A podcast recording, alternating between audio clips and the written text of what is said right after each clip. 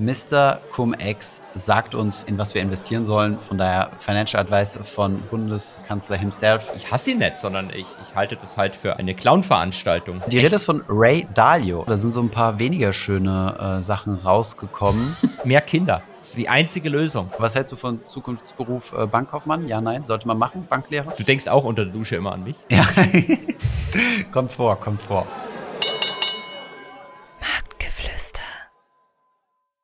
Herzlich willkommen zu Folge Nummer 67. Heute geht es um Clowns, versprochen. Es gibt viele Clowns und damit herzlich willkommen, Holger.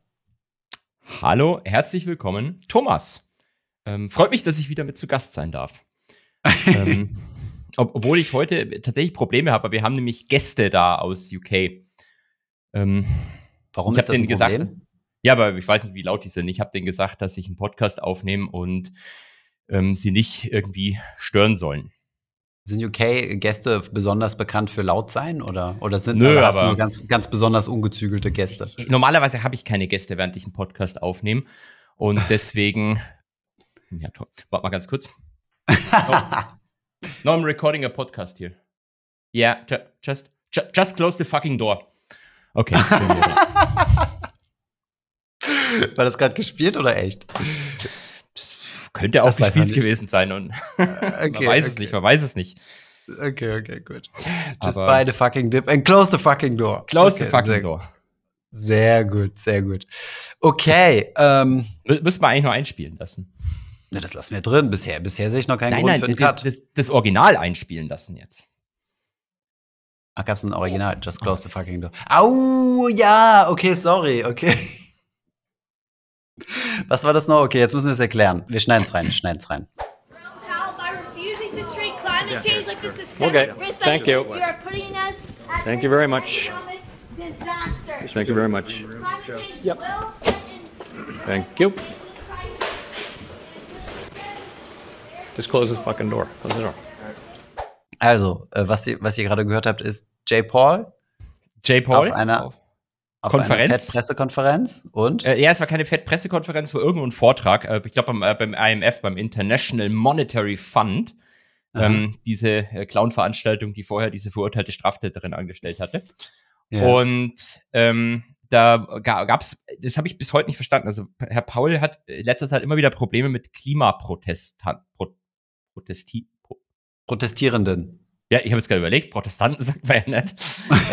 mit, mit, ähm, mit, mit Klimaprotestierenden. Das ist echt das offizielle Wort. Ich hab, hört sich ganz falsch an. Naja, ähm, und ich verstehe nicht, ich habe immer noch nie verstanden, warum eigentlich. Also warum Herr Paul, weil hat er eigentlich damit jetzt so überhaupt nichts zu tun. Aber ähm, und dann, dann hat er irgendwie, er ist ja immer nett und äh, sagt dann immer bloß Thank you, thank you und hat dann den, den Vortrag abgebrochen, ist irgendwie anscheinend in den Nebenraum geschoben worden und dann hörst du noch ihn, wie er irgendwie sagt, no, no, just close the fucking door. Ah, okay.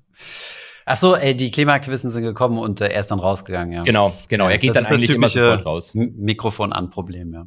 Der, der Lindner, glaube ich, streitet sich dann immer mit denen, und, äh, aber der, der Ja, Paul der Lindner ist, der hat immer Bock, der hat immer, Gott, äh, der hat immer Bock. Das finde ich, äh, finde ich gut. Ähm, sein Porträtfoto über meinem Bett äh, hat weiterhin seine Berechtigung. Ah ja. Genau. Also, ähm, heute geht es um Clowns, habe ich schon versprochen. Nächste Woche gibt es dann dafür als Entschädigung Markus im Podcast. Das schon mal als kleine Ankündigung. Wird es Hedgefonds geben? Das ist die große Frage. Ähm, hast du Lust, Markus vorher einen Hedgefonds rüberzuschieben? Dann können wir jetzt schon mal teasern, dass es nächste Woche Hedgefonds gibt. So verlässlich, wie wir halt sind. Ich überlege gerade, da gibt es mit Sicherheit ein paar gute Börsengehandelte noch, über die man sprechen kann. Ähm, Oder wir reden einfach über Bridgewater. Ja, wir könnten über Franzosen lästern. Genau, let's go. ABC Arbitrage. Ja, let's do it. Es gibt okay, nämlich einen börsengelisteten, ich sag, es ist kein, formal kein Hedgefonds, aber einen börsengelisteten französischen Hedgefonds, nämlich ABC Arbitrage. Okay. ABC, ABC. Ja, wie ABC, genau. Okay, ja, ja, ist easy. Und, äh, okay, und warum muss man da lästern? Weiß ich nicht, weil Franzosen sind. Und, ähm, so, ich dachte, jetzt scheiße. Du willst ja unbedingt deinen französischen Pass loswerden, wie ich beim letzten Mal gelernt habe. Ähm, und deswegen dachte ich, renne ich damit offene Türen bei dir ein. Ja, okay, gut. Dann, dann, dann, dann habt ihr ein Thema für, mit Markus. Ähm, ich möchte nochmal auf unsere äh, Dogecoin-Wette eingehen. Ähm, hab da mal verschiedene, verschiedene Aufnahmen gefunden aus der letzten Folge. Ich spiel's mal ein. Absolut. Aber also bist du bereit, eine Wette zu machen, äh, Holger? Was ich habe ja gerade gesagt, nein, du hast ja gerade über Dogecoin geredet. Ich würde mal sagen, wir können 400 Dogecoin darauf wetten. Du sagst, SBF geht nicht in den Knast und ich sage, er geht in den Knast. Das war unsere Wette gewesen. Er geht nicht in den Knast. Die, die, die genaueren Terms kommen hier.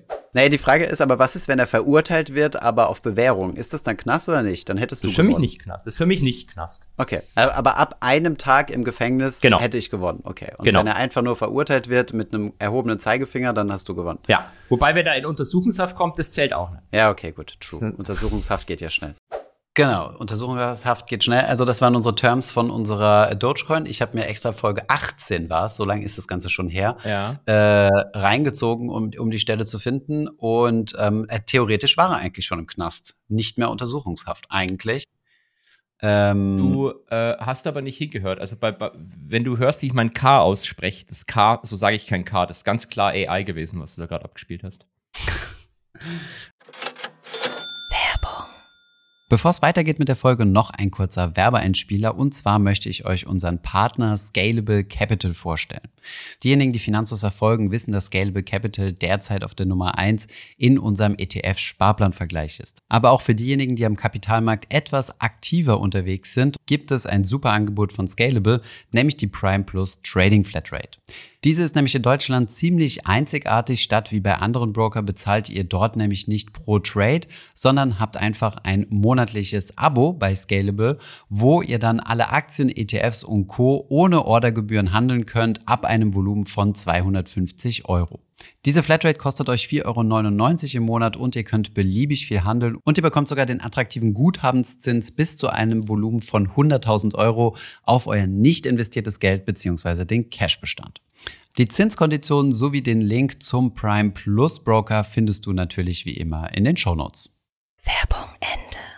Okay, gut. Also ich, ich bin der Meinung, dass, äh, dass, äh, dass, ich, dass ich eigentlich schon meine 400 Dogecoin wert sind. Du wolltest übrigens damals um 1000 Dogecoin wetten. War dir das bewusst? Aber ich hatte Nein. damals nur 420,69. Aber eine Sache hat mich noch besonders schockiert. Hast du ernsthaft 420,69 Dogecoin gekauft? Ja, habe ich. Nein, nicht gekauft. Habe ich aus der Community geschenkt gekriegt. Also ah, also gekriegt. okay, dann äh, gegen 25 Props, Euro PayPal. Props an die Community, großartig. Ja, ja, ja. Äh, so bin ich an meine ersten Dogecoins gekommen. Damals war es noch schwierig, an die zu kommen. So, was mich aber besonders schockiert oder beziehungsweise noch mal einfach unterstreicht, wie sehr man unbedingt deinen Ratschlägen und äh, also Goldgraf ist jemand, da kann man wirklich sicher gehen, put your money where your mouth is. Da kann genau. man sich drauf verlassen. Autoclip, go. Äh, lassen wir das. Um ganz ehrlich zu sein, ich werde jetzt gleich, äh, nachdem wir aufgenommen haben, nochmal 400 Dogecoin kaufen. Ich, ich muss mich da gegen das Delta hatchen. Genau. Diese, dieser Hedge ist tatsächlich nie entstanden, wie wir, wie wir alle wissen. Von daher, ähm, I'm once again asking you to hedge your Dogecoin position. Ähm, du, ich weiß nicht, vielleicht fallen die jetzt dann. Dann habe ich hier direktionales Risiko. Aber du hast recht. Also bev bevor mir hier jetzt wieder jemand vorwirft, ich versuche mich hier irgendwie aus dieser Wette rauszureden, wie ähm, Herr St. Bankman-Fried versucht hat, sich vor einer Verurteilung zu schützen. Nein, ich gehe davon aus, dass du ziemlich sicher gewonnen hast. Ähm, er ist verurteilt worden, aber wir wissen ja noch nicht zu wie vielen Jahren. Und jetzt glaube ich, ich habe so ja einen genau letzten. Was? Es wird vermutlich mehr als ein Tag sein und ein Tag ja, reicht. Das ja. weiß ich nicht. Vielleicht kriegt er ja auch. Herr Biden Herr Biden als ähm, Empfänger von seinen ähm, ähm, äh, politischen Unterstützungszahlungen, ich glaube, Sam Bankman-Fried war, haben wir gesagt, der größte oder der zweitgrößte Individualspender für Herrn Biden. Herr Biden könnte mhm. ihn ja noch begnadigen. Das meinst du? Das würde er machen? Nee, das macht Sicherheit nicht. Wenn, dann begnadigt er noch seinen eigenen Sohn, aber sicherlich nicht den, den Bankman Fried klauen. Nee, also die Wette ist ziemlich okay. sicher verloren. Ich äh, äh, bestehe aber drauf, dass man noch warten, bis die, bis er, bis er wirklich formal sein Strafmaß bekommen bis hat. Die aber Handschellen geklackt haben, genau. Okay, gut. Also ich, ich, ich finde, er war schon im Gefängnis gewesen, aber okay. Und nicht Untersuchungshaft, sondern er wurde ja auf Kaution wieder freigelassen und ist dann äh, wurde er wieder eingebuchtet, weil er angefangen hat, äh, Informationen über seine Ex-Freundin, die als Kronzeugin agiert, zu verbreiten. Und äh, das ist ja dann schon keine Vor. Ähm, wie nennt man das? Also, Untersuchungshaft mehr. Das ist schon krass, gell, wie, wie, wie oft, scheinbar dumm der junge Mann sich da angestellt hat. Sind seine Eltern hat, oder einer seiner Eltern nicht Juraprofessor? Äh, das weiß ich nicht. Vielleicht sogar beide Eltern. Ja, seine, mhm. Beide Eltern sind, glaube ich, irgendwie an der Universität tätig und äh, mhm. wohnen in einem 4-Millionen-Haus. Ähm, aber wir wissen ja jetzt warum, weil sein Vater ja Beraterverträge hatte mhm. bei FTX. Mhm. weißt du, was das Spannende ist? Ich habe ähm, diese Woche ein Interview gesehen mit einem anderen Menschen, der im Knast war, mhm. ähm, nämlich mit Martin Skrelly. Ah, und Mr. Der, Skrelly. Ja, Mr. Mhm. Skrelly hat ein Interview gegeben an einen ähm, sehr, eine, einen sehr politisch einseitigen, ich weiß nicht, ob Talkshow-Host richtig ist, aber für Martin Skrelly gucke ich mal alles an. Ähm, er, hat, er hat ein Interview gegeben, ja, ich weiß nicht, ob der Tucker Carlson was sagt, der ist so ein ja, ja, Fox News. Genau, der hatte so eine Show auf X und interviewt halt so auch so, so Scammer. Das ist ja quasi der amerikanisch, das amerikanische Vorbild von, äh, von Reichelt. Wie heißt der nochmal, dieser, dieser Hetzer? Julian Reichelt. Das sagt man gar nichts, wer ist das? Was? Das ist der ehemalige Chefredakteur äh, von der Bild, der dort rausgeflogen ist wegen ähm, allen möglichen ähm, äh, sexuellen Geschichten und so weiter. Ich kann es ja nicht mehr war genau sagen. Diek, ich dachte, der Diekmann war der bei der Nee, der Diekmann ist nicht deswegen, ich glaube, der ist gegangen. Der ist nee, nee, das, war der, das war der Reichelt, das war der, der Reichelt war das, ne? Nee. Der hat jetzt okay. eine eigene, eine, eine eigenes Medienbude gebaut und äh, Ach so, ja. anyways. Okay. Aber äh, genau, also die sind relativ identisch, ja. Es ist das deutsche Pendant. Ähm, kann ich mir irgendwie immer noch nicht vorstellen, weil der, der Herr Carlsen ist ja mit dem, was er macht, wirklich extrem erfolgreich. Ich weiß nicht, ob das deutsche Pendant ähm, ähnlich erfolgreich ist. Naja, groß, ne? Scheiß drauf. Auf jeden Fall er hat er mhm. auf immer Gäste da manchmal und er hat Martin Skrelly da gehabt. Und 40 Minuten Martin Skrelly, für 40 Minuten Martin Skrelly mache ich alles auf der Welt. Mhm. Ähm, und Skrelly hat tatsächlich im Interview irgendwann gesagt, ja, ja, der, ähm, der Sam Bankman-Fried hätte auch bei ihm angeklopft und sich von ihm mhm. Tipps geben lassen, wie man sich so im Gefängnis verhält. Nein, ehrlich. Äh, ja, krass. Also bei, bei Skrelly muss man natürlich ein bisschen aufpassen. Der erzählt auch viel. Ich weiß nicht, ob er direkt lügen würde, aber er formuliert natürlich Erzählt auch viel, wenn der Tag lang ist. Äh, ja, genau, oder übertreibt vielleicht mhm. manchmal ein bisschen. Aber äh, Skrelly ähm, ist interessant. Arno meinte, ich sollte mal was machen wie er. Der hat ja auch einen YouTube-Kanal, wo er Financial ja, Modeling zeigt. Ja, ja, ja, ja den nicht einladen, sondern er meinte, ich soll auch mal sowas machen. Der hat immer so krasse Financial Models gebaut in so einem Drei-Stunden-Stream oder so ja. mit seiner Gitarrensammlung im Hintergrund. Ja. Und äh, also für Finance-Leute, jetzt mal unabhängig davon, was man moralisch von ihm hält und auch strafrechtlich, ähm, kann man da auf jeden Fall ein bisschen was mitnehmen, ja. Also der, also das ist inhaltlich ähm, super. Die, die Geschichte mit den Medikamentenpreisen, da ähm, glaube ich, muss jeder selber entscheiden. Da kannst du ihm auch mal zuhören. Also er hat tatsächlich so eine Argumentationskette, warum er sagt, dass das in Ordnung ist. Aber äh, das ist eine mhm. ganz andere Geschichte. Aber die YouTube-Videos, wo er, wo er Financial Modeling betreibt, empfehle ich auch meinen Studenten übrigens. Ach, Vielleicht gibt es okay, zwei Leute, die ihr euch auf äh, YouTube anschauen müsst für Financial Modeling und Unternehmensbewertung. Das eine ist Aswad Damodaran und das andere ja. ist Martin Skrelly. Der Moderan, der macht auch YouTube äh, mittlerweile. Das ist ja quasi ja. der Gott, der Gott der ja, Unternehmensbewertung. Genau, genau sage ich auch immer, sage ich auch immer, der Gott der Unternehmensbewertung. Ich glaube, der hat auch 300 oder 600.000 Abonnenten auf YouTube mittlerweile. Ehrlich, okay, krass. Also, okay, okay, spannend. äh, kann ich nur empfehlen. Ähm, ich habe gerade überlegt, ob wir was verlinken sollen in den Show Notes, aber ich wüsste jetzt nicht was. Wir finden seinen YouTube-Kanal raus und machen es dann. so, im Bereich, äh, ach so, vielleicht noch eine Frage an dich. Wir hatten diese Woche äh, Bank-Azubis zu Besuch. Das war ziemlich sweet. Also cool. so eine, quasi so eine Schulklasse von Bank-Azubis aus mhm. Norddeutschland. Ähm, ich habe, äh, ich war, war, war ein bisschen eng, mein Zeitplan und so weiter. Dann habe ich gesagt, wer hat mir das eingebrockt, dass jetzt hier die, äh, äh, dass wir jetzt hier einen Azubi-Besuch haben und ich die jetzt noch ähm, betreuen muss. Ähm, ich war es tatsächlich selbst gewesen, wo gesagt habe, ja, okay, äh, von daher habe ich mir selbst zu verdanken. nein, aber Spaß war sehr, sehr sweet. Aber was hältst du von Zukunftsberuf äh, Bankkaufmann? Ja, nein, sollte man machen, Banklehre? Also ich würde äh, wahrscheinlich zukunftsträchtiger wäre sowas, wenn du irgendwie eine Handwerkerlehre machen wollen würdest. Mhm. Aber ähm, das ist ja, sind ja unterschiedliche Schlag, Schläge, Schlage, Schläge von Menschen. Also du musst ja das machen, was du, was dir Spaß macht. Du sollst ja nicht nur, weil du sagst. bei Goldmann anfangen? Wahrscheinlich verdient der Elektriker bei Goldman mehr als ähm, manche, nee, pro Stunde mehr als. Ähm, nee, also, also derzeit gibt es Videos, die auf TikTok zirkulieren, ähm, wo irgend so ein junger, motivierter so Werbevideos macht und sagt, hey, äh, du bist Elektriker und möchtest 4000 Euro im Monat verdienen, komm in mein Team. Also mittlerweile das, was früher Multilevel-Marketing war, ähm, wo du wirklich Leute anwirbst, die dann Versicherungsverträge für dich verchecken, ist mittlerweile Handwerksbetriebe. Also die smartesten Handwerkbetriebe äh, zahlen solide Gehälter und, und kriegen damit das Talent. Ja. Sorry, sorry, Klammer zu.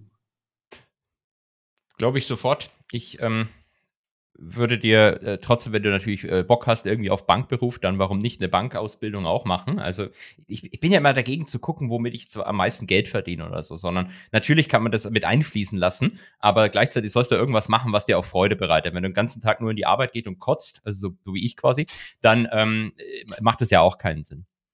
Und wa warum, also, muss ich zu, zu, meiner Verteidigung aber sagen, dass du das Geldthema angebrochen hast, nicht ich. Wie das Geldthema? Du hast gesagt, bei Goldman verdient man mehr als Elektriker. Ja, stimmt. Äh, aber ich bin überhaupt nicht monetär getrieben, null. Alle, alle Leute, äh, ja, du hast ja, ich spiele, ne, mach nächste Woche den Einspieler, wo du im Januar irgendwie erzählt hast, dass du deine ETFs verkauft hast. Und dann schau mal, wo der Markt da gestanden ist und wo der Markt jetzt steht. Ähm, ja, eben, das wird, der, das wird der beste Beweis dafür sein, dass ich, äh, dass ich anti-Geld bin. Ähm, ich weiß nicht mehr, was ich sagen wollte, aber ich, ich sage eh bloß Schwachsinn immer, wenn der Tag lang ist. Also ich finde es cool. Haben sie dir, haben sie dir einen DKV verkauft oder? Nee, tatsächlich nicht. Aber die haben mal so nach der Zukunft des Bankberufs gefragt. Und die, die Gedanken würde ich mir natürlich auch machen als, äh, ähm, wie soll ich nochmal sagen, als, äh, als, als Bankazubi, ja. Ja, also du wüsste jetzt nicht, warum warum der Bankberuf verloren gehen sollte. Vielleicht die klassische ja, diese Art. Also üblicherweise wirst du ja dann zum, zum Retail-Banker mit Schalter und so weiter. Also ja, aber gut, es gibt ja auch wichtige Bereiche. Ne? Also es gibt ja auch Filialbanken haben ja auch äh, äh über, über Riester-Verträge verkaufen hinaus eine Funktion. Ne? Ja, also Kreditgeschäft zum Beispiel. Genau, genau, Kreditgeschäft also, super wichtig. Das, das wird auch selbst mit, mit einer ähm, mit einem digitalen Euro, der dann das Giro-Kontensystem äh, wegkillt, was wie gesagt nicht geplant ist, zumindest nicht offiziell. Aber da, dann wird es ja trotzdem das Kreditgeschäft noch geben. Das macht ja keinen Sinn, das Kreditgeschäft auch auf die Notenbank übergehen zu lassen. Dann wäre völlig absurd. Dann brauchst du ja gar keine, kannst ja alle Mauer zu bauen. genau. Okay, alles klar. Wir sind jetzt im Bereich Richtigstellungen, wo wir eigentlich auch eine Richtigstellung richtigstellen müssen, denn ich habe mal ein bisschen recherchiert. Mhm. Dich hat jemand angeschrieben, hat gesagt, es gibt nicht das Fraunhofer Institut, bei dem diese Person äh, scheinbar arbeitet. Wir haben scheinbar irgendwo gesagt, dass das Fraunhofer Institut das MP3 entwickelt hat, sondern es gibt über 80 Institute und die fassen sich zusammen unter so einem großen Verein und das ist dann die Fraunhofer Gesellschaft. So. Und die haben scheinbar laut dieser Aussage nicht das MP3-Format entwickelt, sondern die Automat, sondern das, äh, sondern äh, das automatische Zusammenführen von gestredderten Stasi-Akten. Das finde ich schon mal sehr spannend. Nichtsdestotrotz, mein Bruder arbeitet ja in einem dieser Institute und ich habe ihn mal gefragt, Fake News oder nicht, und er meinte, das Fraunhofer Institut oder die Gesellschaft bezieht tatsächlich noch Royalty-Rechte für das MP3-Format das heißt, ähm, sie haben es scheinbar doch zumindest irgendwas mit der Entwicklung mitzutun. Und die Welt hat auch mal darüber geschrieben. Also ist, glaube ich, gar nicht so verkehrt. Wenn die Welt darüber schreibt, dann muss es richtig sein. Ist so. Ist ja die Welt. Ich glaube es dir natürlich. Ähm, nur bin ich der Meinung, dass man Widerspruch ohne IE schreibt, aber. Wo habe ich das geschrieben? In einem Kommentar. Sehr gut. Passiert, passiert. Richtigstellungen sind immer gut. Genau, mehr Richtigstellung gibt es scheinbar nicht. Also wir haben in letzter Zeit kaum mehr Rügen gekriegt. Ähm, ich finde, der Podcast geht wirklich den Berg ab. Ja, die Qualität nimmt hier zu. Wir sollten jetzt dringend, ähm, vielleicht sollten wir einfach mal die nächsten, nächste Mal 50 Minuten über persönliche Sachen sprechen, bevor Finanzen kommen, weil das, das ist, glaube ich, auch was, wo man die Leute so ein bisschen tilten kann manchmal. Ähm, aber da kann es ja nicht so viel faktisch falsch sein. Außer äh, die Aussage, nicht, ich habe mit. Ich es geht ja darum, die Community zu ärgern. Entschuldigung. Ah, so, weil die, die das persönlich nicht mögen. Verstehe, verstehe. Ähm, vielleicht dann noch eine persönliche Erfahrung von mir an dieser Stelle. äh, ich habe ich hab was Neues. Wir müssen eigentlich unsere, wir müssten mal so eine, so eine Blacklist erstellen oder so eine Triggerlist. Wir haben, wir, wir sind ja schon damit ganz erfolgreich unterwegs. Äh, GZ ist gut. Mhm.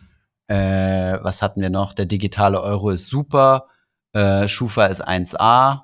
Was gibt's Promo noch so für Trigger? Für den öffentlichen Rundfunk. Promo, genau, für öffentlichen Rundfunk, solche Dinge. Und da ist mir jetzt ein neues Trigger-Thema aufgefallen, triggert eine andere Gesellschaft, aber mhm. mittlerweile, ich habe ja immer öfters mal gesagt, Bitcoin hat keinen Use Case und das ah. funktioniert 1A. Das produziert auch Kommentare ohne Ende auf unserem Überflussvideo. Ähm, das Geile ist, ich werde dann äh, wild beleidigt. So nach dem, nach dem Thema, mhm. sowas kann nur ein mhm. dummer Fiat-Maximalist sagen oder in der Richtung. Aber mir nennt keiner ein Bitcoin, ein Use Case. Das ist echt, das ist echt verrückt. Das heißt, also außer Wertaufbewahrung, aber das ist für mich kein Use Case. Ich kann auch anders Wert aufbewahren. Zum Beispiel im Euro, der jeden Jahr an Wert verliert. Genau. Oder in Hedgefonds in, zum Beispiel. Ich, ich wollte es gerade sagen, ich danke Thomas, ich wollte es gerade sagen, also Wertaufbewahrung, dann sind natürlich ganz klar Hedgefonds oder abgesicherte Mutual Funds, das soll es auch in Deutschland ein paar geben, ähm, eine gute Empfehlung. Ja, sehr gut.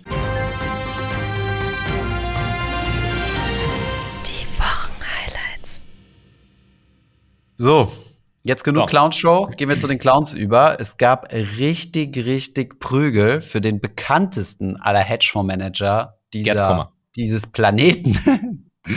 Äh, Und zwar ist die Rede von, hier, du musst uns die Intro machen. Das, der Hedgefonds ist deine Rubrik.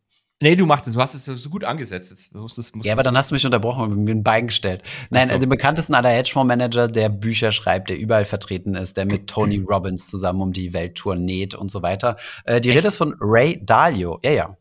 Also der macht viel mit Tony Robbins zusammen. So Diese Tony Robbins ist doch auch so ein Mindset-Clown, oder? Ja, ja, seit Ewigkeiten. Ja, ja, ganz, ganz. Es gibt eine krasse Doku von dem auf Netflix, wo du dir denkst, holy shit.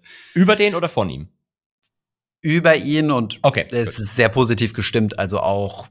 Ah, wirklich? Er hat äh, sehr wahrscheinlich gut mitgewirkt, ja, ja, ja. Ah, krass, definitiv. Okay. Ich dachte, so ein Enthüllungsvideo. Halt so, nee, das sind, nee, nee, nicht Enthüllungen, sondern es sind so wirklich so Seminare und er hilft dann Leuten ihre Blockaden, ihre psychologischen Blockaden und die fangen dann öffentlich an zu weinen und danach ist halt alles gut.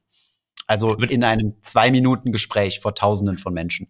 Ja, ja, äh, Psychologen braucht man in dem Land nicht. Du brauchst eigentlich nur ein Mindset-Seminar. Dann kannst du diese ganze Psychotherapie, das Zeug, kannst alles im Fenster rausschmeißen. Völlig ja, ich auch so. Ver, ver, absolut, ja. Also Humbug ist das. Okay, aber bevor wir jetzt über Tony ja. Robbins lästern, weil viel weiß ich über den gar nicht, dass er halt so Schulungen anbietet und ich glaube, auch Finanzwissen vermittelt.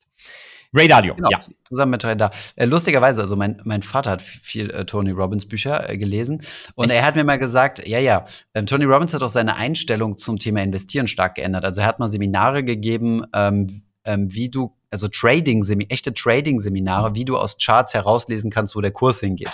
Mhm. Und in seinem letzten Buch, Money, hat er zusammen mit Ray Dalio das Allwetter-Portfolio vorgestellt, was eigentlich ein passives Portfolio ist. Was? Äh, ja, relativ passiv. Also, also, also, du setzt auf ETFs, auf Indizes. Ja, ja, aber das ist ja eine, ein Risk-Parity-Framework drüber. Also du passt dynamisch die Gewichtung dieser unterschiedlichen Dinge an im echten Allwetter-Portfolio. Ich weiß, es gibt diese Webseiten, die dann sagen, hier kannst du auch Allwetter für privat mit fünf ETFs machen. Mhm. Aber eigentlich ähm, ist es, glaube ich, so gedacht, du hast diese vier, diese vier Brackets, äh, ja. mit diesem Allwetter-Chart. Und mhm. äh, du machst eine Gleichgewichtung der vier Brackets, 25 Prozent jeweils, aber in terms of risk. Das heißt, du willst quasi, dass jedes Bracket zur Gesamtwohler vom Portfolio den gleichen Beitrag hat, nämlich 25 Prozent. Und das okay. ist ein Risk Parity Framework. Das ist, kannst du theoretisch wahrscheinlich in Excel auch hinkriegen, aber ich, das ist nicht passiv, sondern du musst eigentlich immer umschichten. Okay, alles klar. Ähm, so habe ich tatsächlich aus dem Buch nicht rausgelesen. Also ich habe es. Das glaube ich dir, dass es da anders stand. Ja, also in dem Money-Buch, also in dem Buch äh, von Tony Robbins, wo quasi Ray Dalio zur Sprache kommt, äh, schlägt er eigentlich eine relativ fixe Aufteilung vor. Wir haben davor, ich habe es auch gerade gleichzeitig mal googelt, vor vier Jahren mal ein Video zugemacht. Mhm. Ähm, Allwetter-Portfolio Ray Dalio. Und äh, daher kommt dann auch sehr wahrscheinlich so die Aufteilung zu sagen, gut, also kannst du mit eigenen ETFs machen. Also er ver verkauft auch tatsächlich kein eigenes Produkt, sondern sagt dir, wie du es machen kannst. Also so, wer, wer mir nicht glaubt, ihr könnt, man kann das übrigens auf der Website von Bridgewater nachlesen. Da gibt es so einen ganzen Artikel drüber, wie ähm, das Allwetter-Portfolio zustande gekommen ist und da erklären mhm. sie auch den Risk-Parity-Ansatz. Ja. Aber gut. Nee, nee, glaube glaub ich dir auch total. Das äh, Ding ist nur, ähm, er hat es dann zusammen mit Ray Dalio für dumme Privatanleger runtergebrochen die nicht so krass sophisticated unterwegs sind wie er. Naja, jedenfalls, äh, der Liebling, äh, sagen wir mal, Asset oder einer der Lieblings-Asset Manager und es gab jetzt so ein Enthüllungsbuch von einem Financial, Time, Financial Times Journalist? Äh, New, York äh, Times. New York Times. New York Times Journalist. Und ähm, ja, da sind so ein paar weniger schöne äh, Sachen rausgekommen. Scheinbar ist er leicht narzisstisch veranlagt, aber fass du es uns doch gerne mal zusammen. Ich entschuldige mich schon mal im Vorfeld, dass ich nicht das komplette ähm, anderthalb Stunden Video von ähm, Mr. Boyle geguckt habe. Wie heißt er nochmal, der Kanal? Patrick Boyle. Äh, doch, Patrick Boyle, oder? Patrick Boyle, genau. Patrick Boyle, den wir schon zitiert haben und den fin als Finanzprofessor an der LSI ähm, und äh, macht einen guten YouTube-Kanal und das haben wir auch wieder in den Show Notes verlinkt. Also wer da das Interview sehen will mit dem entsprechenden Journalisten, der da ein bisschen mit ganz vielen äh, Mitarbeitern von Bridgewater gesprochen hat, es ist, ist auf jeden Fall sehr, sehr entertaining, ja. Äh, der Artikel in der New York Times finde ich auch sehr entertaining. Den können wir bloß nicht verlinken, aber äh, ihr könnt, glaube ich, für zwei Euro so ein äh, Test-Abo da abschließen. Habe ich jetzt mhm. nicht gemacht, weil ich das Glück hatte, dass mir jemand den Artikel geschickt hat, aber ähm, wer ihn unbedingt lesen will, glaube ich, kommt im Zweifelsfall auch irgendwie dran. Also, was geht's? ähm, ich würde mal, ich versuche es schnell zu machen. Generell äh, ist auffällig, glaube ich, mit gewesen, dass man über die letzten Jahre eigentlich nie gehört hat, wie Dalio in seinem ähm, Bridgewater Pure Alpha, ich glaube Pure Alpha 2 heißt das Ding sogar, äh, wie, in, wie er in seinem bekanntesten Hedgefonds eigentlich investiert. Also man, bei, bei vielen Managern hast du halt so eine grobe Idee, was die machen. Zumindest die, die viel. Interviews geben. Von Izzy Engländer wirst du jetzt kaum Interviews finden. Ähm, aber der Dalio ist ja quasi überall auf der Presse vertreten, hat aber nie irgendwie was gesagt, ähm, wie groß investiert wird, sondern sagt immer, er hat so ein Computersystem und das entscheidet, glaube ich, 90 Prozent aller Trades. Mhm. Ähm, und was gleichzeitig auch auffällig ist, es gibt eigentlich wenig Ex-Bridgewater-Mitarbeiter, die dann rausgehen und ihre eigenen bekannten Fonds gründen, was du teilweise mhm. bei, ähm, bei den großen Podshops durchaus hast. Ähm, und dann äh, gab es eben mehrere Theorien und der eine wäre zum Beispiel gewesen, Bridgewater ist eigentlich ein Madoff-Ponzi-Scheme. Mhm. Ähm, sogar der, der Madoff-Entdecker hat sich Bridgewater dann mal eine Zeit lang angeguckt. Ähm, aber äh, so scheint es wohl nicht zu sein, sondern die Erklärung ist viel simpler. Ähm, es gibt irgendwie ganz wenig Leute. Geniuses. Das genau, sind es sind einfach Geniuses. Geniuses. nee, es gibt einfach ganz wenig Leute angeblich bei Bridgewater, die wirklich mit den, mit den Handelsgeschäften zu tun haben. Es gibt viele Leute, die seine ähm, Prinzipien da weiterentwickelt haben. Dann gibt es viele Leute, die Research machen, aber handelsnah mhm. ist irgendwie fast niemand. Mhm. Ähm, genauso wenig gibt es irgendwie Leute, die da groß programmieren. Also wo, wo ist der Code? Wo, wer, wer arbeitet an diesen quantitativen Systemen? Und mhm. die tatsächliche Enthüllung, äh, für mich die krasseste ist wohl, wenn sie denn so stimmt. Und ich muss gestehen, ich habe mit anderen Leuten aus der Industrie gesprochen, teilweise die auch Ex-Bridgewater kennen und sagen, mhm. also was da drin steht, hört sich schon sehr nah an der Realität in diesem Unternehmen an. Ähm, die, die, die Wahrheit ist anscheinend, die Trades kamen nicht aus einer Maschine, sondern die Trades kamen im Wesentlichen vom Herrn Dalio selbst, ähm, der die vor allem mit so einem Semi-Insider-Wissen gebaut hat, weil er war ja seit der Finanzkrise ein gern gesehener Gast von vielen Notenbankern, Finanzministern etc. Übrigens nicht von mhm. Frau Jellen. Frau Jellen mag ihn nicht. Ein weiterer Punkt, warum Frau Jellen mir sympathisch ist. Ähm, aber von Herrn Draghi, den ich aber eigentlich auch mag, der, der hat wohl sich sehr oft immer mit ihm getroffen. Mhm. Ähm, und er hat dadurch die Gelegenheit gehabt, gewisse politische Entscheidungen mitzushapen. Und wenn er natürlich weiß, er setzt vorher auf irgendwas und dann drängt er die EU zum Beispiel zu mehr äh, Austeritätspolitik, hat vorher auch drauf gewettet. So kann er natürlich ähm, mhm. die Odds in seine Richtung ein bisschen schieben. Und seitdem er nicht mehr so oft äh, quasi mit vielen, vor allem US-Politikern gesehen wird, seitdem sind auch die Returns des Fonds runtergegangen. Also es passt auch schon so ein bisschen ähm, in, die, in die Gesamtstory rein. Also kein Scammer, kein Fake, ähm, aber die, die, den Marketing-Gag, dass er so einen Algorithmus hat, der alle Entscheidungen trifft und bla bla bla, das scheint irgendwie, zumindest wenn der Artikel und das Buch stimmt, nicht der mhm. Wahrheit zu entsprechen. Hat dementsprechend, er hat ja auch angekündigt, äh, gegen das Buch zu klagen, also vor im Vorfeld. Der Journalist äh, hat ihn nicht selbst interviewen können, hat es abgelehnt und hat gesagt, wenn du das Buch rauskriegst, verklage ich dich. Äh, ja, ziemlich spannend. 123 Milliarden hat er in der Spitze an der, an der Management gehabt. Kann das sein? Das ist eine richtige Zahl, die ich im Kopf habe. Ich habe 168 gerade hier in dem Artikel stehen, aber 168, ähm, okay. Crazy. Viele Milliarden, dreistelliger Milliardenbetrag. Genau, die Nachkommastelle verlassen wir jetzt mal. Ja, es hat echt Riesenwellen geschlagen, dieses Buch. Also, Finde ich ziemlich spannend. Äh, auch Matt Levine, äh, der ja so ein Newsletter schreibt bei Bloomberg, äh, hat auch einen kompletten halben Newsletter äh, sich dem Thema gewidmet. Und zwar dem Thema Principles. Also der hat ja ein Buch rausgebracht, äh, mhm. Ray Dalio, wo es also sagt Principle, Principles klingt so, wie nennt man das auf Deutsch? Prinzipien. Das klingt ja so richtig so fast schon, naja, mindestens konservativ, Sekte. wenn nicht, wenn nicht ein bisschen darüber hinaus. Genau, ich habe Prinzipien. Äh, ein, ein, Rapper, den ich übrigens sehr gerne höre in Frankreich, hat mal gesagt, der Grad zwischen ähm, Prinzipien haben und ein Arschloch sein ist sehr gering ist sehr dünn. Ähm, lasse ich jetzt mal so stehen.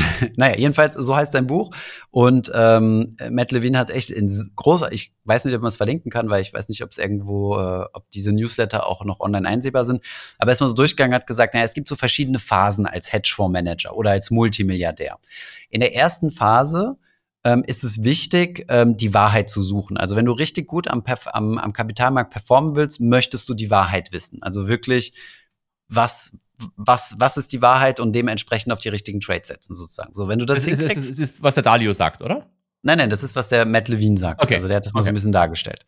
Hat gesagt, so, wenn, wenn das funktioniert, für die meisten funktioniert es ja nicht, aber wenn es funktioniert, dann fängst du an, Vermögen und Cash zu haben. Hm. Und dann kommst du in die zweite Phase und da gibt es verschiedene Herausforderungen. Also erstes Mal gibt es Leute, die, äh, die, die Ja-Sager, die dir immer ständig zunicken und sagen, ja, ja, Chef, du hast die geilsten Trades on Earth, äh, gib mal mehr Bonus. Und äh, da musst du halt unterscheiden zwischen Leuten, die bereit sind, dir hart zu widersprechen, ähm, weil es ja nicht natürlich ist vom, vom, vom Interesse, also vom, vom, von den Interess-Alignment her, möchtest du eigentlich deinem Chef wenig widersprechen, weil du möchtest ja von ihm einen großen Bonus haben. Das ist also, da wird, also das Wahrheit finden ein bisschen komplizierter. Auf der anderen Seite hast du aber einen Vorteil, dass du dann langsam Zugriff zu Informationsstakeholdern bekommst, zu denen du sonst nicht hinkommst. Also beispielsweise ähm, kommst du zu irgendwelchen CEOs und kannst du sagen, ey, lass mal hier lunchen gehen, ähm, erzähl mal, warum dein Saftladen so kacke läuft oder oder mit Politikern oder was auch immer, das, was du angesprochen hast, ja. Und ähm, Dalio meinte, er wäre sich diesen, dieses Prinzips äh, bewusst und deswegen ähm, haben sie bei sich ähm, das Ruthless, äh, wie nennt man das, äh, Ruthless Truth oder sowas Konzept, also, also immer die Wahrheit zu sagen, hm? ähm, versucht zu etablieren. Ähm, de facto scheint es aber nicht also für alle zu gelten in der Firma, außer für ihn. Denn äh, Matt Levine schreibt, dass es einen äh, gewissen Mac Dowell gab, der ein, ähm, der so ein Scoring-System aufgesetzt hat. Also in der Firma wirst du die ganze Zeit dafür ge gerankt. genau, der. Habe ich falsch ausgesprochen? Nee, ich, ich, habe kurz nach, wer war. Achso, du googelst den, okay.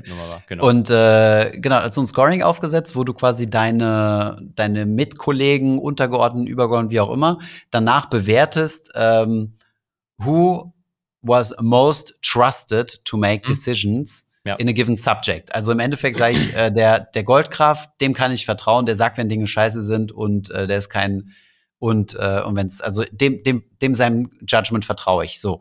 Dabei kam dann raus, dass es zwei Leute bei Bridgewater gab, die einen höheren Score hatten in dieser Metrik als Ray Dalio selbst. Und ähm, der Typ äh, dann hat dann gesagt, naja, ist doch geil, das heißt, das System funktioniert, ja, es kommt die Wahrheit bei raus. Und äh, Dario hat dann gesagt, nee, das kann ja nicht sein. Also ähm, warum, ich bin doch der krasseste Trader, warum soll es denn bei mir Leute geben, die krasser sind als ich, also die vertrauenswürdiger sind als ich? Daraufhin hat er ihn wieder in den Keller geschickt, den Algorithmus zu verbessern, so dass er quasi eine Konstante in diesem System ist. Also er ist quasi immer an der Spitze, also immer the most uh, trusted und, äh, und alle anderen ordnen sich dann sozusagen nach. Also egal, wie so das, das Rating ist. Und äh, damit kreierst du natürlich ein höchst untrustworthy System, wo du niemals Gegenwind bekommst und wo wo es immer die beste Entscheidung ist, quasi zu followen, was Ray Dalio will, weil äh, das ist ja die Definition von Truth als Konstante sozusagen. Weißt du, wenn man sich das anhört, was du da erzählst mit diesem Scoring und Dalio mhm. an der Spitze etc., dann versteht man vielleicht irgendwie im Nachhinein, warum Ray Dalio so ein großer Fan von der kommunistischen Partei in China ist und immer gerne in China sich aufhält. Ist er, ja. okay. Ja, also Dalia ist eigentlich ein sehr äh, gern gesehener Gast, glaube ich, in China lange Zeit gewesen, vermutlich jetzt immer noch. Ich habe die letzten Jahre jetzt nicht so von ihm mitverfolgt, aber es hört sich nach einem Social, Social Scoring an, das ja teilweise in China auch erprobt wird. Mhm. Ja, und er kriegt da per Default 100 Prozent, das ist doch cool. Das werde ich bei uns in der Firma auch mal einführen. 360 Grad Feedback und mein Feedback wird festgeschrieben im Score. Also du kriegst quasi eine nicht veränderbare PDF-Datei mit Feedback für mich und äh, das, das dürfen die Mitarbeiter dann ausfüllen. Also nur das Unterschriftsfeld ist sozusagen dynamisch. Hört sich nach eine gute Idee an. Aber äh, vielleicht ein, eine Ergänzung noch. Es gibt übrigens äh, explizit Hedgefonds-Manager. Ich äh, weiß von einem, ähm, der einen äh, Long-Short-Fonds in den USA hat, ähm, der von sich aus sagt, er spricht nicht, weil du sagst, weil er will ja irgendwie Kontakt zu den CEOs haben. So, er, er spricht mhm. nicht mit mhm. CEOs. Weil die lügen ihn eh bloß an, er hat keinen Bock mit denen zu sprechen. Das ist Zeitverschwendung. Mhm. Kann ich nachvollziehen, ja. Auf der anderen Seite, also mit Politikern und so macht schon Sinn. Also gerade wenn du, also das eine ist ja das Policy beeinflussen, von dem du gesprochen hast. Das andere ist aber auch einfach mal was zwischen den Zeilen mitbekommen, weißt du? Ähm, du musst ja nicht mehr explizit Insider-Informationen droppen, aber wenn ich mit jemandem zusammensitze, habe ich auch schon ein ganz gutes menschliches Gefühl dafür, ob dem, ja. es dem Typ gerade gut geht oder nicht, ja. Die Frage ist halt immer, was du, was du, glaube ich, machst. Also zum Beispiel, dass sich Isse Engländer von Millennium jetzt mit Politikern trifft, macht halt wenig Sinn, weil die mhm. haben halt unzählige verschiedene Handelsstrategien, quantitative, fundamentale, was auch immer, allokieren das Kapital dynamisch auf die verschiedenen Strategien. Also der, der ist quasi nicht so, so im, im, im, im der, der geht jetzt nicht morgens in die Arbeit und sagt, wir kaufen mhm. jetzt die Staatsanleihen oder so. Mhm. Definitiv, ja. Wenn dann, doch, die wird das tatsächlich, tatsächlich witzigerweise kauft das sie, weil wegen dem Basistrade, aber das ist eine andere Geschichte, die lassen wir jetzt mal raus. Ja. Jetzt müssen wir aber auch noch sagen, oh, Haters gonna hate, ähm, ist natürlich immer ziemlich einfach. Jetzt mal zur Verteidigung von Ray Dalio, dass jetzt so ein Werk quasi so ein bisschen gegen ihn erschienen ist. Das muss man fairerweise aber auch sagen, dass, ähm, dass alle Leute, die irgendwie erfolgreich sind, äh, dass man da immer schnell auf der Suche ist nach, äh, nach persönlichen äh, Schwachstellen und so weiter. Ne? Also Tesla, äh, Elon Musk, äh, Steve Jobs, ja alle bekannt als Tyrannen und so weiter, weißt du? Ähm, von daher muss man so mit so Einschätzungen auch immer ein bisschen vorsichtig sein, weil immerhin hat er ja trotzdem irgendwie hingekriegt, einen Multimilliarden ähm, Asset Manager aufzubauen. Und äh, es können ja auch nicht alles Vollidioten gewesen sein, die ihm Geld gegeben haben, oder? Nee. aber Madoff weiß ich nicht. Aber also generell glaube ich, muss man, du hast absolut recht, man muss hier differenzieren, was mir auch immer wichtig ist, zwischen dem, dem persönlichen Erfolg einer Person und da muss man sagen, hat er super gemacht eigentlich. Ähm, kannst du wenig, wenig kritisieren. Und dann aber zwischen dem, ich, ich weiß nicht, wie man das, ob, ob das, was eine Person macht, um den Erfolg zu bekommen, ähm, ethisch gerechtfertigt ist. Und hier könnte mhm. man kritisieren, dass er halt äh, nach außen was, was behauptet, was eigentlich mhm. nicht Wahrheit im Fonds entspricht. Ein anderes Beispiel ist Adam Newman, der diese Woche ja auch wieder in der Presse war, wegen WeWork-Katastrophe. Äh, ähm, mhm. Äh, persönlich massiver Erfolg. Der ist immer noch 1,7 Milliarden schwer. Sein Unternehmen ist mhm. insolvent, läuft. Aber ähm, ob, ob das jetzt wirklich so äh, gut für die mhm. Gesellschaft war oder ethisch gerechtfertigt, was er gemacht hat, mhm. ist wieder eine andere Geschichte. Aber man, muss ja, glaube ich, immer so ein bisschen unterscheiden zwischen, was ist die PR-Story und was ist die echte Story. Also ich glaube, genau. die Leute unterschätzen zu sehr. Ich glaube, Authentizität äh, vorzuspielen ist mittlerweile nicht mehr so kompliziert. Und ich glaube, die Leute sind auch convinced davon. Also ich bin, ich bin mir auch relativ sicher, dass er äh, tiefst davon überzeugt ist, dass er eine über, also eine, wie soll man sagen, eine, eine eine aus, herausragende Handelsstrategie hat. Ja, also ich glaube, wenn du ihn fragen würdest, so ganz, ganz, ganz im Ernst, äh, ist er davon überzeugt, ja.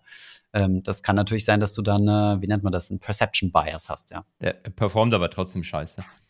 Also, wenn man sich. Genau, ähm, habe ich dir auch gleich geschickt. Äh, der erste, der auf ihn eingedroschen hat, also zumindest in meiner Wahrnehmung, war Gerd Kommer. Das würde ich jetzt widersprechen, dass das der, erste, das der erste war, der, der erste in meiner Wahrnehmung. Aber der erste im, ähm, im, im öffentlichen, der, der dem Privatanleger bekannten Bereich da mit Sicherheit, ja. Mhm. Wobei mhm. Gerd Kommer natürlich über, auf alle eindrischt. Also nach Gerd Kommer ist ja alles auf mich scheiße. Nicht. Auf dich? Ich glaube, ich bin zu unwichtig. Ähm, okay, ich, ich werde demnächst mal nach der Meinung von meinem, zu meinem Podcast-Kollegen fragen. Was heißt das? genau, kannst du mal fragen. Auf alle eindrecht. Ähm, und witzig ist, in diesem Artikel, den du mir geschickt hast von Gerd Kommer, wo mhm. er, ich weiß nicht mal, 2020 oder was, was über Ray Dalio mhm. hat schreiben lassen, da fügen sie jetzt immer so in seinen Artikeln, seinen alten, einen Link zu seinem ETF ein. Ähm, mhm ja, ja. Das, das, was wir dahingestellt. Also ich meine, es ist natürlich so ein Marketingartikel. Gut, ich, ich meine, der, der Blog, der, deren Unternehmensblog ist natürlich ein Marketingkanal. Genau, das meine ich. Aber ich, ich, ich, ich finde es trotzdem immer witzig, das zu lesen. Ähm, ich wäre bloß immer vorsichtig, ähm, weil, äh, was mir nicht so gefällt, ist, dass es so eine vermeintliche Wissenschaftlichkeit vermitteln, indem man dann immer wissenschaftliche Paper zitiert. Ähm, aber so mhm. wie Sie das schreiben und zitieren, hat es wenig mit Wissenschaft zu tun, weil normalerweise, wenn du so eine Introduction schreibst, wo du äh, wissenschaftlich mhm. argumentierst, hast du, du hast immer Paper, die das eine behaupten, da anderen Paper, die das Gegenteil mhm. behaupten. Du zitierst eigentlich beide und wächst dann halt ab. Das passiert halt bei ihnen eigentlich nicht, sondern da werden halt immer nur so random Paper zitiert, die zufällig genau das behaupten, was äh, der Artikel behaupten soll.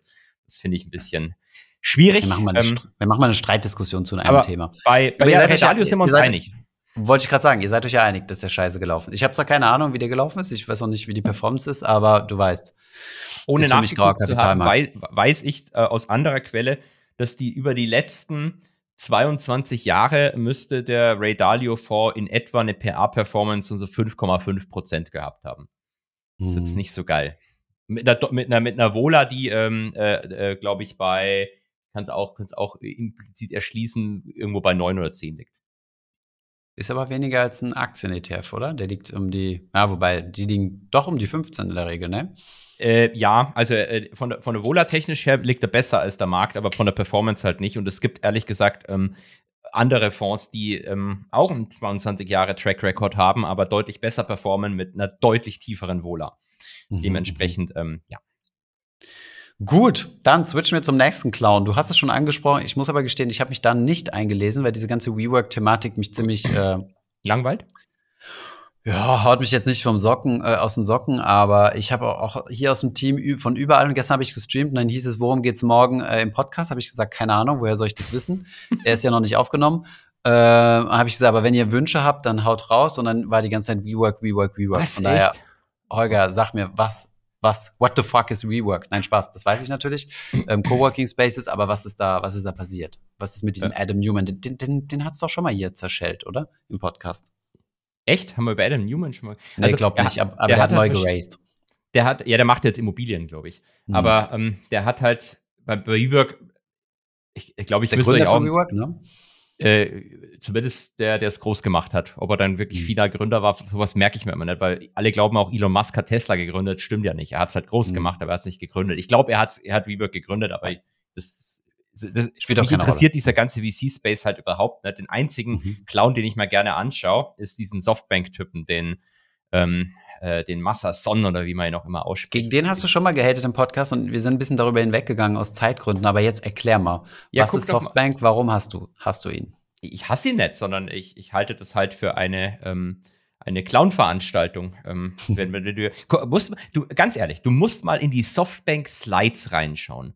Also mhm. die. Äh, Hast du mir verlinkt, ja? Ja, die, die sind jetzt langweilig. Ich muss mal bis ein paar Jahre zurückgehen. Da haben sie mhm. teilweise einen Slide gehabt. Da war einfach so eine Gans aufgemalt. Da stand drüber Softbank und dann hat, waren hinter der goldene Eier und dann stand da irgendwie ARM und WeWork äh, über den Eiern. Also so, so, so, so solche Slides machen die in ihren Earnings-Präsentationen. Und da, da mhm. gibt es ganz viele, also muss man äh, einfach zurückscrollen. Und der Witz ist eigentlich, wenn du dir anguckst, was ähm, in diesen bekannten Softbank-Fonds, die haben ja, glaube ich, zwei äh, Vision Funds und dann haben sie noch irgendeinen in La Lateinamerika, wenn ich mich nicht täusche. Mhm. Und diese, die, wenn du dir anschaust, was die quasi an Rendite generiert haben auf diese Fonds, dann stellst mhm. du fest, ähm, die, die haben erst irgendwie, glaube ich, so 20 Milliarden verdient gehabt und dann kam Covid, das hat sie dann auf, mhm. oder nee, so vor, vor Covid noch, sind sie dann wieder auf Null runter in ihren Bewertungen dann kam mhm. Covid und das Money Printing, dann sind sie von 0 auf 66 Milliarden plus hoch. Mhm. Und seitdem die Zinserhöhungen kommen, sind sie komplett abgestürzt und liegen wieder bei minus äh, 7,3. Ja, jetzt minus 7,3 und bei, bei knapp minus 9 Milliarden in Bewertungen waren sie ähm, vorher. Also das ist halt einfach irgendwie, weiß ich nicht, genau wie Katrin Holz, so ein reines Gamble auf Zinssenkungen. Und wenn mhm. das Money Printing kommt, dann läuft's, aber du kaufst halt einfach irgendwelche scheiß Investments zusammen, versenkst Geld in der, in der größten Scheiße, wie nämlich WeWork zum Beispiel, ähm, und mhm. betest halt drauf, dass dich einfach die Zentralbank outbailt. Und das wird wahrscheinlich der nächste Bet sein. Vielleicht, wenn die, das Money Printing in zwei Jahren zurückkommt, dann ist Softbank wieder überall in der Presse Milliarden verdient da. Das Genie. Und das mhm. finde ich halt immer irgendwie ein bisschen das lächerlich. Genie. Okay, okay, okay. Danke für dein Statement. Ähm, erklär mir nochmal, was ist denn Softbank? Wer ist denn, wer ist denn diese Firma, äh, die da, also warum sagst warum sollen die outgebailt werden? Ist das nicht einfach ein VC-Fonds, ein großer? Es, es gibt zwei Softbanks. Das eine ist eine Telekommunikationsfirma und das andere ist die Holding drüber. So, glaube ich, sind die strukturiert und die Holding ja. hat eben auch verschiedene VC-Fonds. Okay, mhm. verstehe. Und die haben Kohle eingesammelt, ziemlich viel und haben dann aus äh, ein bisschen was äh, in der Spitze 66 Milliarden gemacht, 66 Milliarden im Plus und sind jetzt äh, wieder unter Wasser mit 7 Milliarden genau. im Minus. Genau.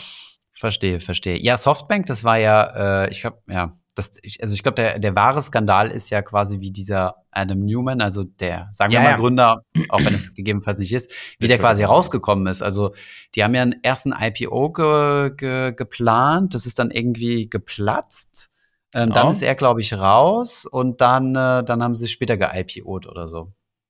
Die Bewertung ist massiv abgestürzt.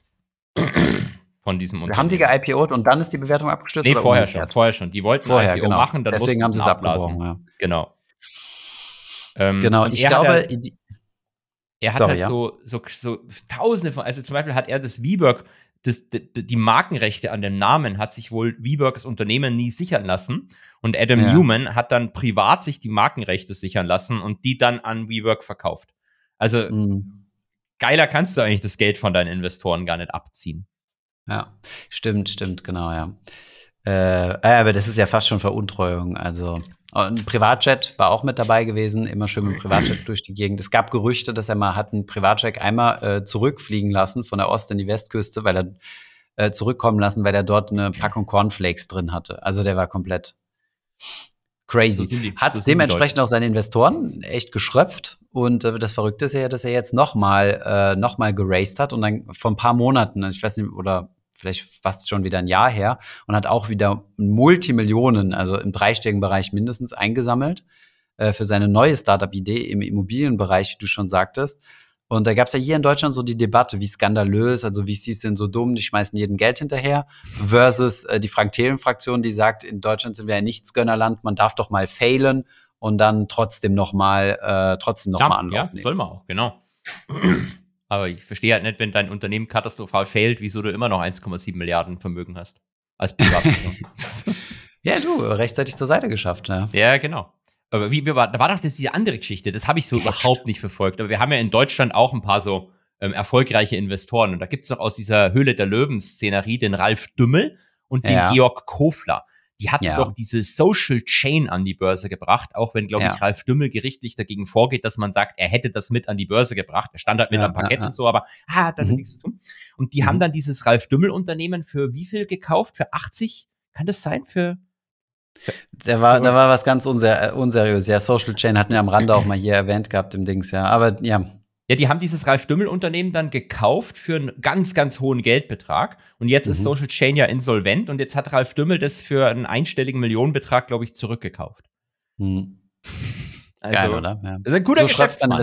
Ja, aber es ist verrückt, dass, äh, dass die BaFin bei solchen Dingen nicht einschreitet. Ne? Also ich habe das in Frankreich viel gesehen. Ich war mal auf einer Transaktion, wo ein Minority Share äh, an der Börse gelistet war. Also ich glaube, so 30 Prozent waren börsengelistet.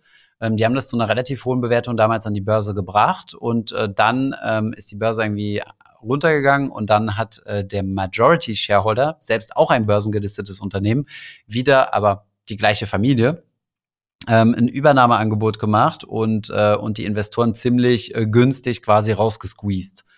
Und ähm, dafür gibt's ja eigentlich Aktionärsschutzgesetze und äh, eigentlich müssten die ja bei solchen Dingen auch ziehen. Aber ich glaube, da wird auch investigated, oder? Bei der Social Chain. Möglich, hab, ich verfolge solche Geschichten nicht. Mich, ich finde das immer spannend, solche Scams, aber ich kauf, würde niemals so eine, so eine Aktie kaufen. Ähm, dann kaufe ich lieber gleich Oatly.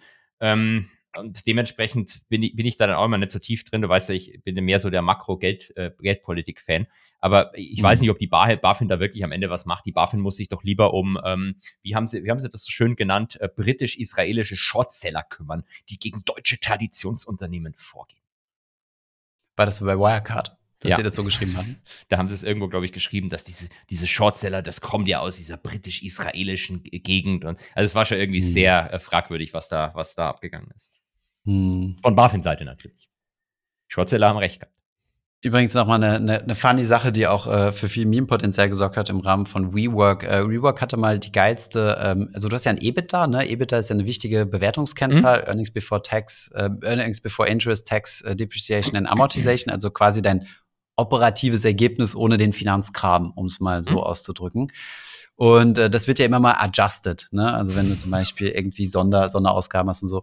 Ja. Und äh, da kann man schon mal ganz kreativ sein. Also du kannst mhm. dein EBITDA für sehr, sehr kreativ adjusten, solange du es äh, immer erklären kannst. Kannst du natürlich sagen, ja, keine Ahnung, wir haben jetzt eine Akquisition getätigt, das kostet uns jetzt Restrukturierungsausgaben, deswegen sind unsere Ausgaben deutlich höher. Also eigentlich müsste unser EBITDA höher sein, deswegen ist das adjusted Deswegen reporten wir ein Adjusted EBITDA zusätzlich. Und WeWork hat das Ganze echt auf die Spitze getrieben und die haben ein neues EBITDA erfunden, nämlich das sogenannte Community Adjusted EBITDA. Und äh, da haben sie dann so störende Faktoren wie zum Beispiel ähm, Interest, äh, Moment, ähm, ja genau, Basis Expenses like Marketing and General Administrative and Development and Design Costs äh, abgezogen. Also sie haben einfach gesagt, so ja, Marketing und so ist zwar eine Ausgabe, sehen wir aber ein mhm. kleines bisschen anders. Das ist ja eigentlich nur eine Ausgabe für die Community oder wer immer sie das verargumentiert haben. Deswegen ist eigentlich unser echtes EBITDA das EBITDA äh, ohne Marketingkosten, ohne äh, General Administrative und so weiter. Das ist schön. Also dann kannst du einfach verkleidest einfach dein EBITDA wieder zurück in Umsatz. Das ist doch schön jetzt bist du Top-VC-Investor, bekannter Star der Branche und schiebst Aha. dann da weiter Geld rein in so eine Scheiße. Also. Auf der anderen Seite muss man sagen, ne, WeWork sieht man ja, ne? Also ich denke, also im Sinne von, äh, man muss mich jetzt mal zu verteidigen, es ist jetzt nicht irgend so ein fancy äh, Dings, äh, Software-Ding, sondern äh, da sind echt, also ich finde das Angebot, was die haben, schon sinnvoll. Also solche Coworking Spaces und so, die schießen ja auch nach wie vor überall noch aus dem Boden, ne? Ja, aber ich finde auch sinnvoll, dass es zum Beispiel ähm, elektrisch getriebene Trucks wird. geben soll, aber wird halt trotzdem niemals diese Nikola-Scheiße kaufen. True. Der, der, ja auch, also, müsst ihr euch auch mal angucken. Nikola, ähm, äh, äh, Trevor Milton ist, ist, auch unfassbar. Also ich sage ja, diese ganze VC-Branche, also es gibt sicher auch seriöse Investoren da, aber das meiste sind halt irgendwie gefühlt Clowns. Ich hatte übrigens das schon mal als Teaser. Ähm, Holger und ich sind ja im, äh, keine Ahnung, Februar, glaube ich, in, äh, machen wir unseren ersten Live-Podcast. Dürfen wir das schon ankündigen? Weil ich glaube, weiß ich nicht, ob wir das dürfen, es, aber wir sagen ja noch nicht, wo ähm, und wann und wie. Genau, genau, machen wir es so, ja. ja gut, wir, vielleicht treffen wir beide uns einfach live in einem Café und, äh, und nehmen das auf.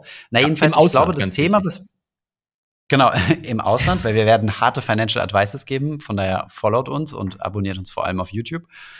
Ähm, und ähm, jetzt habe ich den Faden verloren. Genau, ein Thema, was sein könnte, wäre, da können wir so richtige Gegenpositionen aufbauen. Private Equity gegen Hedgefonds. Das wäre doch mal schön.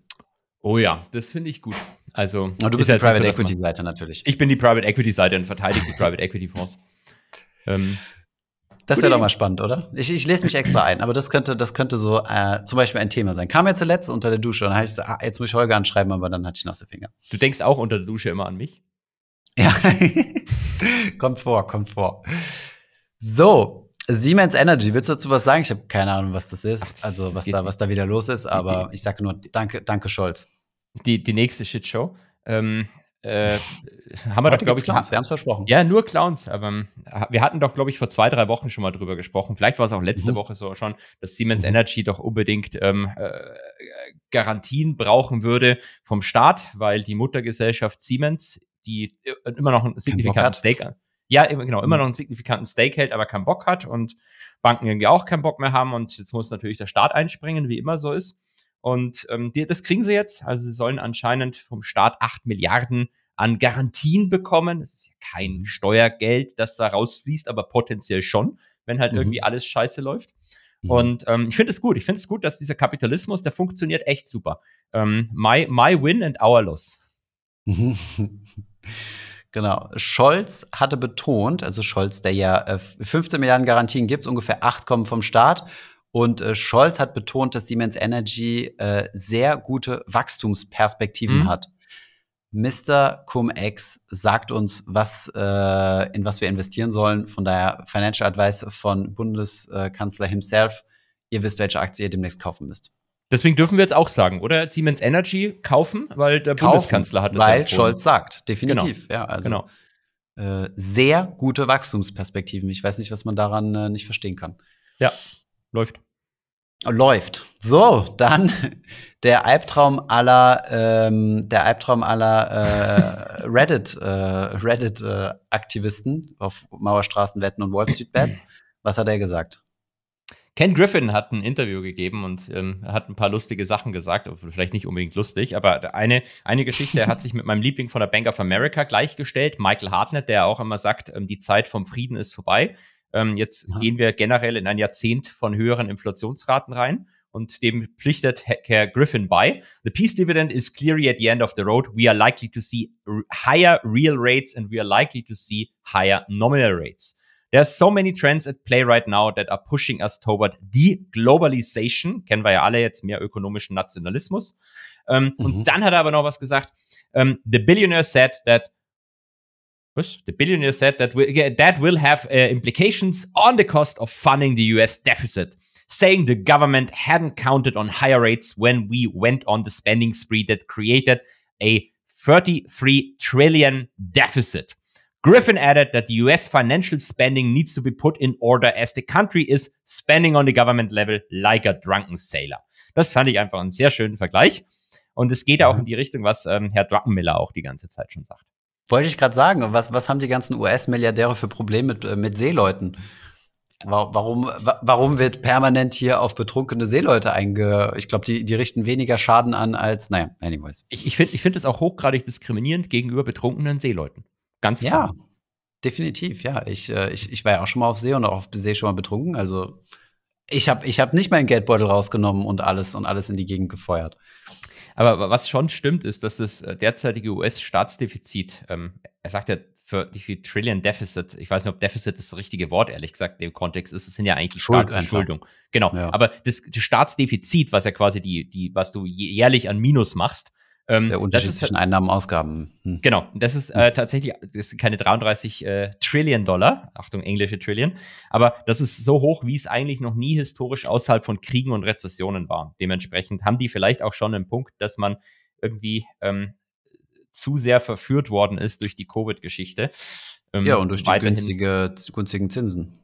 Ja, das auch, aber jetzt sind die Zinsen ja nicht mehr günstig. Also eigentlich müsstest du jetzt, müsstest du jetzt äh, eine fiskalische Ja, aber du hast dich dran gewöhnt. Du hast dich, ja dran gewöhnt, gewöhnt, genau. Genau. Und du ja. glaubst, du glaubst. Das war doch immer so von Zentralbank-Hatern, die haben doch immer gesagt, ja, wir sind jetzt süchtig, wie so heroinabhängig sind wir süchtig von den niedrigen Zinsen. Und deswegen kommst du jetzt von dem Spending nicht mehr runter. Du musst jetzt deine Dosis runterfahren. Hat genau. keiner Bock drauf.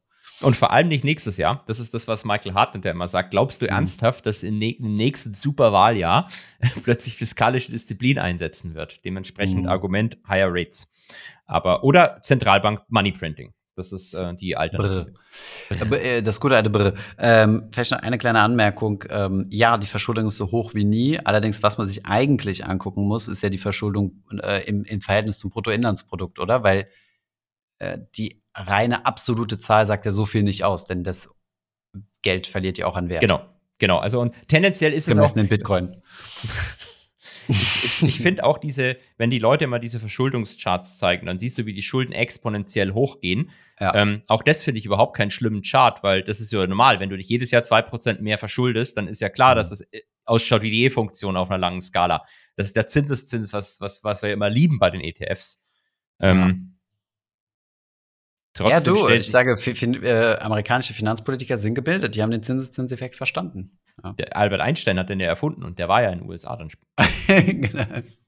Der hat den erfunden, zusammen mit der Atombombe. Aber ähm, genau, Logarithmus drauf.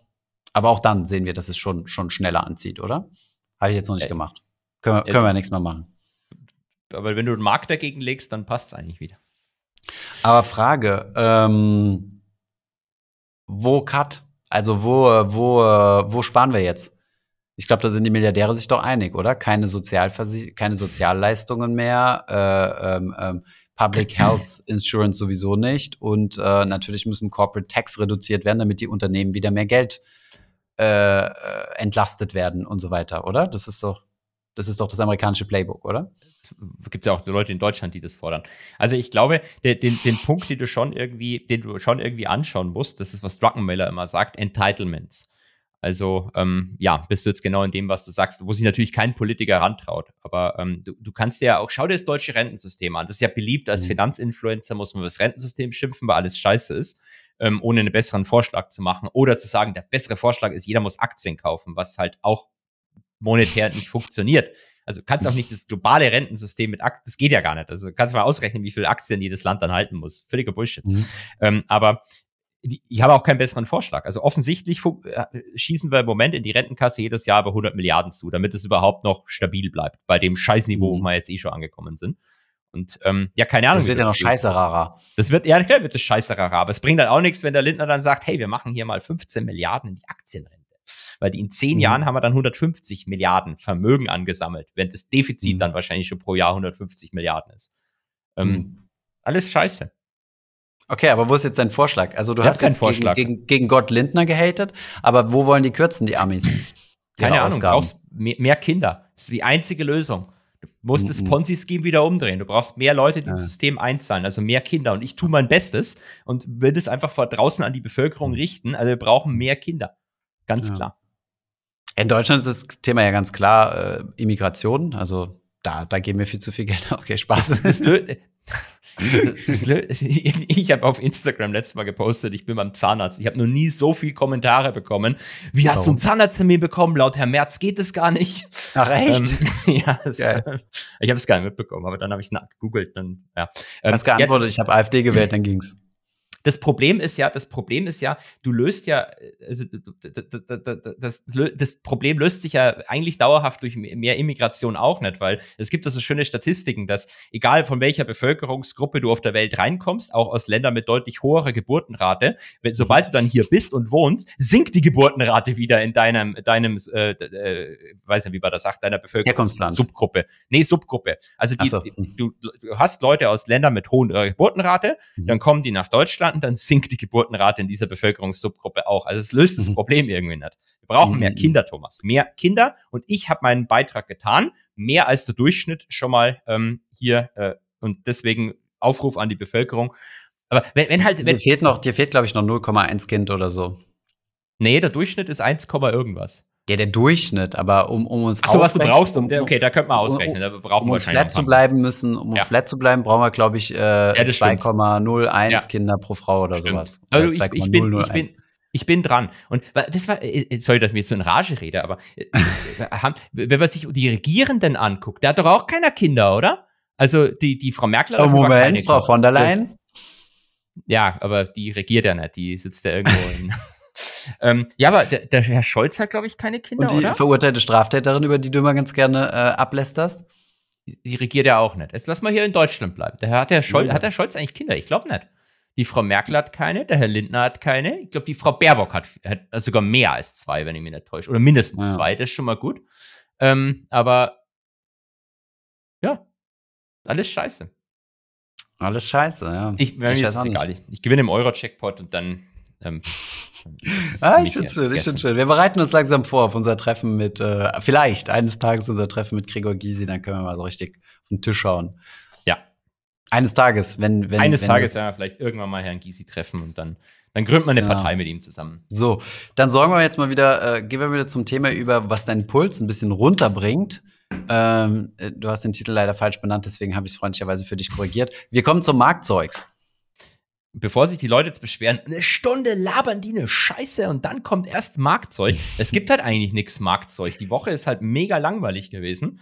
Wir hatten natürlich Unternehmensnews, äh, vor allem aus Deutschland haben, glaube ich, viele DAX-Konzerne berichtet. Aber wenn man sich mal ein S&P anschaut, minus 0,25 Prozent bis Donnerstagabend. Heute sind wir, glaube ich, jetzt schon wieder Stand jetzt 30 Basispunkte im Plus. Also ist der S&P jetzt flat. Der Nasdaq ist so ein Prozent ab jetzt auf die Woche gesehen. Der DAX ist ein halbes Prozent ab. Der, der, einzige, was mehr ab ist, wobei da weiß ich nicht, was der über Nacht gemacht hat, ist der Chinese mit 1,5 Prozent. Aber so wirklich News gab's nicht. Das heißt, die einzige News ist, wir haben ganz viele Fed-Speaker gehabt, die haben alle gesagt, es ist alles scheiße, Inflation ist zu hoch, Zinsen And müssen vielleicht fucking noch, door. Ja, der kommt gleich. Zinsen müssen vielleicht noch weiter steigen. Den Markt hat es überhaupt nicht interessiert. Dann kam gestern der Herr Paul und hat gesagt, ähm, auch alles scheiße und close the fucking door. Das hat dann den Markt schon ein bisschen interessiert. Und dann kam noch ähm, gestern eine relativ beschissene 30-jährige Staatsanleihen-Auktion äh, in den USA raus. Mhm. Ähm, da kann man ganz viele Sachen, ich habe glaube ich, ist jetzt zu weit da reinzugehen. Da kann man ganz ich ich habe den Artikel anführen. gesehen, es waren so viele Charts in einem Artikel, dass ich mir ja. schon dachte, holy ich, ich glaube, so der, der Hauptpunkt ist, ähm, vielleicht nicht der Hauptpunkt, aber was auffällig ist, dass ausländische Käufer weiter runtergegangen sind, der Anteil ausländischer Käufer. Und da vor allem. So wenige Ausländer kaufen amerikanische Schulden. Genau. Und da die, da die Chinesen und die Japaner ja immer, ähm, die, die Chinesen, ich habe es mit Absicht ah, gesagt, um dich zu ärgern, da die Chinesen und die Japaner ähm, als äh, große äh, Halter von US-Staatsanleihen bekannt sind und wenn die Ausländer weniger Staatsanleihen kaufen, die Fed kauft ja äh, auch fast gar nichts mehr, sondern lässt es meist oder ein größer, ja, ein bisschen was macht sie schon noch. Das Auslaufende tut sie halt neu reinvestieren, zum Teil. Ähm, mhm. Aber äh, reduziert auch die Bilanz, ich weiß gar nicht wie viel pro, pro Monat im Moment, haben wir auch schon lange immer angeschaut. Ähm, na, jedenfalls, die Auktionen sind weniger gut Die Auktion war scheiße, Zinsen sind hoch, Aktien runter. Aber was geht hoch, was geht runter? Yields hoch, Aktien runter. Aber auf Wochenbasis alles langweilig und scheiße. Und deswegen okay. bin ich auch so ein bisschen enttäuscht vom Markt im Moment. Ähm, jetzt kriegen wir dann immer wahrscheinlich nicht mal einen Government Shutdown irgendwie jetzt äh, im November oh, noch. Das wäre ein Skandal. Ja, auch das gibt es wahrscheinlich nicht. Äh, vielleicht vielleicht kommt es noch, wir haben es noch nicht ganz verhindert, aber das Problem schiebt man auch noch mal ein paar Monate in die Zukunft raus. Alles langweilig. Alles Gut. langweilig, Thomas. Eine Frage, zwei Antworten. Und dann kommen wir jetzt zu spannenden Themen. Wir ja, wurden nämlich endlich. gefragt zu, äh, zu Steueroptimierung. Ja, endlich. Du hast letztes vor vier, Mal. vor vier Folgen, ich weiß gar nicht, ob ich es nochmal zusammenkriege, aber okay. ähm, und zwar hat uns ein, ein findiger äh, Steueroptimierungs-Community-Mitglied äh, Mensch äh, gefragt. Vergleichen wir einen ETF mit einem mit äh, einer Einzelaktien äh, sorry, mit einer Einzelaktie mhm. mit, mit einem Privatanleger, der die Aktien selbst kauft. Okay, sorry, war jetzt kompliziert. Also wir vergleichen ETFs mit Aktien. Laut Recherche wird der ETF mit 15% Körperschaftssteuer besteuert und man selbst, also als Privatperson, mit 18,46% nach Teilfreistellung. Das stimmt mhm. so. Also Kapitalertragssteuer 25% bisschen Soli drauf, aber es gibt nochmal einen Abschlag von 30% Deswegen 18,46 versus 15 die der ETF in sich sozusagen schon versteuern muss. Also ergeben sich etwas über 30 Prozent Steuer. Also der ETF mhm. führt eine äh, Körperschaftssteuer ab und ähm, du als äh, Privatinvestor 18,46 Prozent. Bom, bom, bom. Ähm, wenn man die Aktie selbst kauft und 15% Quellsteuer plus 26,375 Abgeltungssteuer plus Soli bezahlt, kommt man auf über äh, 26,375% Wie kommt man auf diese? Das stimmt doch eigentlich gar nicht, oder? Doch, wegen der Quellsteuer. Ja, aber die, Nee, ich glaube, das stimmt nicht. Also, wenn du eine Aktie in den USA kaufst, dann zahlst du 15% Quellensteuer auf die Dividende. Die genau. kannst du aber auf deine Abgeltungssteuer anrechnen lassen. Anrechnen, stimmt, ja. Genau. Stimmt, stimmt, und dann stimmt, zahlst du weniger Soli, weil auf den Soli-Anteil zahlst du keine, äh, zahlst, den Soli-Anteil zahlst du nur auf den Rest, was übrig bleibt. Du hast, glaube ich, 25,55% äh, Steuerbelastung dann auf die Dividende. Mhm. Okay, bist du sicher, dass das mit der Quellensteuer, weil die kann man doch zurückverlangen, oder? War das nicht so? Das hängt vom Land ab. Also die US-Quellensteuer ist eigentlich 30 Prozent. Die meisten die Banken haben aber eine, fünf, eine Reduktion auf 15 Prozent. Diese 15 Prozent werden dir auf die Abgeltungssteuer angerechnet, bleiben noch 10 Prozent Abgeltungssteuer übrig. Und auf diese 10 mhm. Prozent zahlst du dann noch einen Soli. Dann kommst du auf 25,55 Prozent. Da bin ich mal so sicher, dass ich bereit bin, 400 Dogecoin drauf zu wetten. Also ich nehme nur gehatchte Wetten an. Ähm, die, okay, gut. Also das heißt, du zahlst bei deinem Aktieninvestment 26,375 Prozent, aber bei deinem ETF-Investment 18,46. Aber das ETF-Vermögen wird ja vorher nochmal versteuert mit 15 Prozent. Deswegen die Frage, ist man also steuerlich gesehen schlechter gestellt, wenn man den ETF kauft, statt selbst nachzubilden, also selbst in die Aktien zu investieren? Mhm. Oder äh, gleicht es sich aus, da der ETF ja leichter die Quellsteuer zurückbekommt als ein Privatanleger? Der Privatanleger brauchst du nicht zurückbekommen, also zumindest im US-Beispiel. So. Also, sprich, äh, Frage kurz zusammengefasst, ist es sinnvoller aus steuerlicher Sicht in Aktien-ETFs zu investieren oder in einzelne Aktien? Und hier wiederum äh, lautet die Antwort, es kommt drauf an, das kannst du optimieren, haben wir jetzt nicht gemacht, aber mhm. und zwar hängt es von der Dividendenrendite ab, weil du hast eine Teilfreistellungsquote von 30 Prozent, das hast du ja schon richtig erkannt. Ähm, das reduziert die Abgabe, die du machen musst, aber diese 30 Prozent, und das muss man mit berücksichtigen, gelten ja auf alles, also sowohl auf die Kursgewinne mhm. als auch auf die Dividendenerträge. Und da ist so ein bisschen, ich will jetzt nicht sagen Denkfehler, aber da ist so der, der Unterschied. Das heißt, wenn du Aktien hast, die sehr, sehr viel Dividenden äh, ausschütten, dann bist du mit den Einzelaktien besser gestellt, weil da bist du gecapped bei der Kapitalertragssteuer.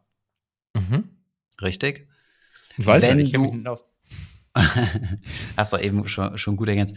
Ähm, genau. Und die Quellensteuer hängt natürlich immer vom entsprechenden Land ab. Ne? Also bei US-Aktien ist es ja so, wie wir es eben gesagt haben. So, das bedeutet, ähm, wenn du sehr dividendenstark investierst, dann bist du eigentlich besser gestellt, wenn du in Einzelaktien investierst. Wenn du eher die Kurs, also auf die Kursgewinne setzt, dann bist du mit ETFs besser unterwegs. Ich würde vielleicht noch eine Sache ergänzen. Es gibt noch ein paar Nerdfälle, wo vielleicht der ETF dann wieder besser ist. Ja. Ähm, was mir spontan einfällt, aber das ist wirklich nur ein spontaner Gedanke. Es gibt diese ähm, Energie-MLPs in den USA. Ähm, mhm. Master Limited Partnership. Ja, warum lachst du jetzt? Ja, das ist ein sehr spezieller Fall. Bei, bei denen ist die Besteuerung, äh, glaube ich, so richtig kacke, sodass mhm. du eigentlich, wenn du es gut machen willst, eine Steuererklärung in den USA abgeben musst, weil die nicht als, als, äh, als, als Aktiengesellschaft zählen, sondern irgendwie als LP, was ist denn da das Äquivalent in Deutschland, als Personengesellschaft auf jeden Fall irgendwie. Mhm. Und ähm, da gibt's aber so ein ETF, den hatte ich nämlich damals mal eine Zeit lang, diese Invesco irgendwas, der mhm. quasi diese ganzen äh, äh MLPs, und aber auch nicht MLPs hat und der steuerlich halt einfacher ist. Also kann, mhm. da kann es sein, dass vielleicht dann irgendwie aufgrund der steuerlichen Einfachheit teilweise der ETF noch einen Ticken besser ist, aber mhm. nur so ein random Nerd-Gedanke aus dem Nichts. Ja, und wenn ihr einen Swapper habt, der in. Der ist ein Swapper. Ach, das ist ein Swapper, okay. Ich glaube, bei Swappern ist es so, ja, ich krieg's auch nicht mehr auswendig zusammen, aber bei Swapper in Luxemburg ist es so, dass die auch freigestellt sind von der US-Quellsteuer, ne? War das so? Ich weiß nicht mehr. Oder war das bei den irischen? Nein, wir haben dann ein Video zu produzieren. Ich suche das mal raus, dann packen wir das auch in die Shownotes. In die Shownotes, sehr schön. Werden, werden sehr vollständige Shownotes. Äh, okay, jetzt haben wir das Thema durch. Ich weiß nicht, warum wir das ewig vor uns hergeschoben haben. Äh, Kannst ja gar nicht nachvollziehen, weil war ja so ein einfaches Thema. Aber, so spannend ja. So spannend, genau spannend. Cool. Ähm, damit haben wir es geschafft, würde ich mal sagen. Ja. Die ganze andere Karte. Das hier darfst du mit Holger, mit, äh, mit, äh, mit, äh, Markus, mit Markus mal besprechen. Und das hier auch, oder? Ja, ja, ja, ja, das ist gut, das ist gut. Wir haben gute Themen für nächste Woche. Ähm, bleibt, uns, bleibt uns gewogen. Ähm, die nächste Folge wird natürlich wieder outperformen, weil Markus am Start ist, so wie das immer der Fall ist und äh, auch vergesetzt so sein muss. Und von daher wünsche ich jetzt ein wunderschönes Wochenende. Außer du hast noch was auf dem Herzen, Holger. Ich habe immer ganz viele Sachen auf dem Herzen, Thomas. Ähm, vor allem immer, wenn ich mit dir spreche, dann pocht mein Herzchen immer schneller. Aber ich wünsche dir jetzt auch erstmal ein schönes Wochenende. Bis Sehr dann. gut. Bis dann. Tschüss.